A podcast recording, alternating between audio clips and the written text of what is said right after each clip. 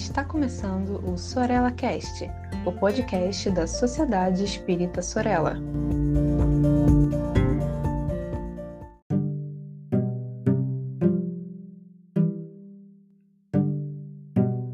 Olá, queridas amigas, queridos amigos. Eu sou o Saulo Monteiro e essa é mais uma oportunidade de estudos da nossa série Mediunidade com Palhano e Hermínio.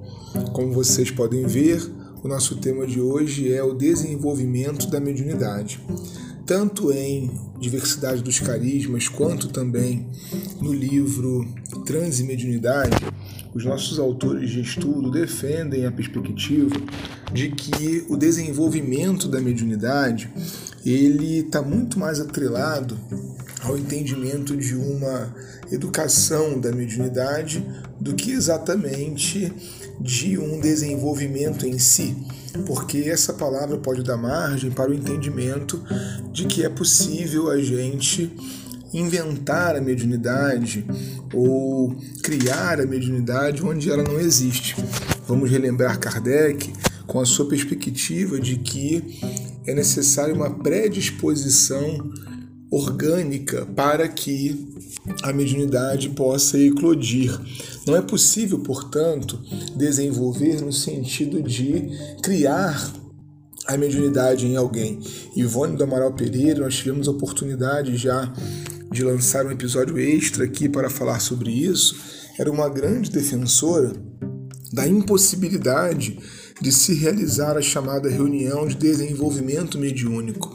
Uma reunião onde se procure é, fazer nascer em alguém essa faculdade. Essa faculdade ela está ainda do ponto de vista perispiritual a ser estudada, mas o que pensa Kardec e os clássicos espíritas, o que pensam esses amigos e amigas que vieram antes de nós, é que a mediunidade ela está disposta no corpo perispiritual e, consequentemente, ela aparece também no corpo físico, de uma forma em que não seria possível para nenhum de nós criar a mediunidade ou ainda dar alguma garantia para aqueles que desejam, digamos assim, ter mediunidade. Muito bem, a mediunidade então, ela existe ou não está no organismo da criatura ou não, de maneira que em qualquer reunião, instituição ou época da vida haverá a eclosão daquele fenômeno mediúnico. Quando alguém chega, por exemplo, a um centro espírita e diante de uma tarefa, diante de uma circunstância, se percebe médium, é porque então ali condições fluídicas, comportamentais e também condições que foram no organismo daquele médium ou daquela médium fomentadas passam a existir para que ele se perceba médium. Mas o que nós queríamos dizer nessa introdução é que a criatura nasce médium ou nasce, digamos assim, não médium. Não é possível nesse sentido desenvolver, não é toda e qualquer criatura humana que terá condições de desenvolver a mediunidade. No segundo momento, a gente avança para a perspectiva do uso da mediunidade a partir dessa educação mediúnica. Porque para o professor Palhano, que é um pouco mais radical nesse entendimento, ela chega a ser hereditária. Hereditária no sentido de que se ela está radicada no organismo, se ela tem um componente orgânico forte, ela pode ser transmitida através dos componentes genéticos de uma criatura para outra. E é muito comum realmente encontrarmos às vezes famílias inteiras de médiums onde dá a parecer que realmente espíritos afins naquela questão ali, a mediunidade, reencarnam-se juntos e então se expressam em termos espirituais, em termos perispirituais, médiums. É importante que fique o destaque de que a mediunidade existe a partir de determinados componentes então orgânicos, mas que uso faremos da mediunidade? Em que sentido vamos desenvolver essa habilidade inata que existe então na criatura médium. Nesse sentido, nós podemos também pensar o desenvolvimento, ou então aí de maneira melhor nomeada, a questão da educação mediúnica. Para que direção eu vou fazer o fenômeno mediúnico em mim?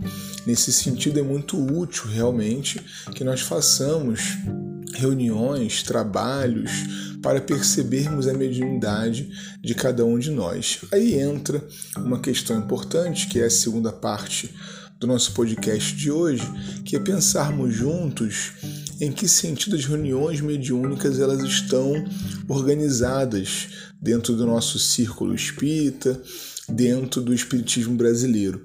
Quase na sua totalidade, os centros espíritas oferecem a chamada reunião de desobsessão ou atendimento espiritual aos desencarnados como reunião mediúnica única existente no centro espírita.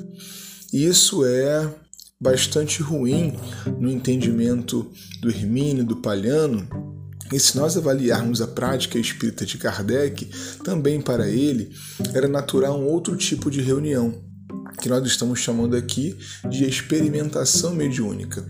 Nessa reunião, a gente descobre se a criatura é médium ou não é bastante diferente de desenvolver a mediunidade no outro.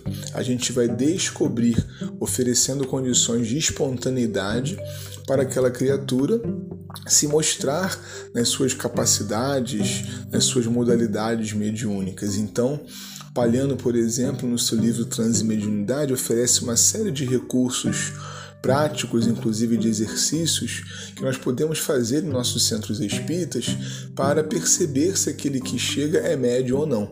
Mas se ele chega e encontra uma reunião de um só tipo, formatada há 30 anos, em que ele precisa se encaixar necessariamente, aí a coisa já fica complicada, porque a espontaneidade que a mediunidade exige, que a mediunidade precisa que exista para se expressar, não estará presente ali.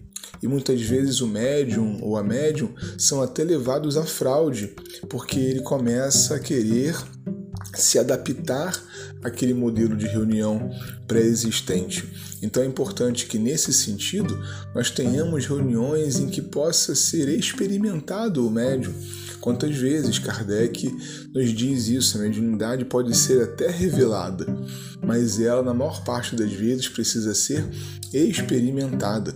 Nós não precisamos de um espírito, de um médium que diga que nós somos médios. Nós precisamos de um ambiente que esteja controlado, adequado para que a mediunidade se expresse em nós. Quase sempre isso precisa ser feito, segundo a experiência do Palhano, por exemplo, com a presença de médiums mais experimentados, com a presença de médiums que já conheçam o fenômeno, mas não seria adequado, segundo eles, localizar o médium recém-chegado numa reunião já formatada. Aliás, o Palhano tem uma opinião radical sobre isso e que nós concordamos plenamente. Ele diz que as reuniões dos centros espíritas precisavam ser adaptadas aos médiums que chegassem ao centro espírita.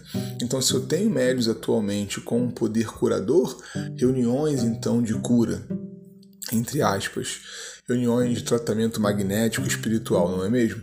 Se chegam muitos médiums psicógrafos, psicografia. Agora, se eu tenho que ter uma reunião de psicografia e se não há médiums psicógrafos adequados, como fica? Se eu tenho que ter uma reunião de materialização e naquele momento não há médiums com fluidos para manifestações físicas, como fica? Então a gente precisaria flexibilizar um pouco mais a organização das nossas reuniões e não querermos formar médiums para aqueles serviços, porque aqueles serviços são consequência dos tipos de mediunidade que o mundo espiritual encaminhou para a nossa instituição. Bom, ficam aqui duas reflexões centrais. A primeira do que é desenvolver a mediunidade, que não pode ser fazer nascer esse dom, já que isso vem com a alma que está encarnando, marcada ou não no seu perispírito. E em segundo ponto, em que direção a gente deve educar a nossa mediunidade em que tipos de reuniões mediúnicas nós poderíamos fazer isso dentro de instituições espíritas. Um grande abraço e até o próximo episódio da nossa série Mediunidade com Palhano e Hermínio.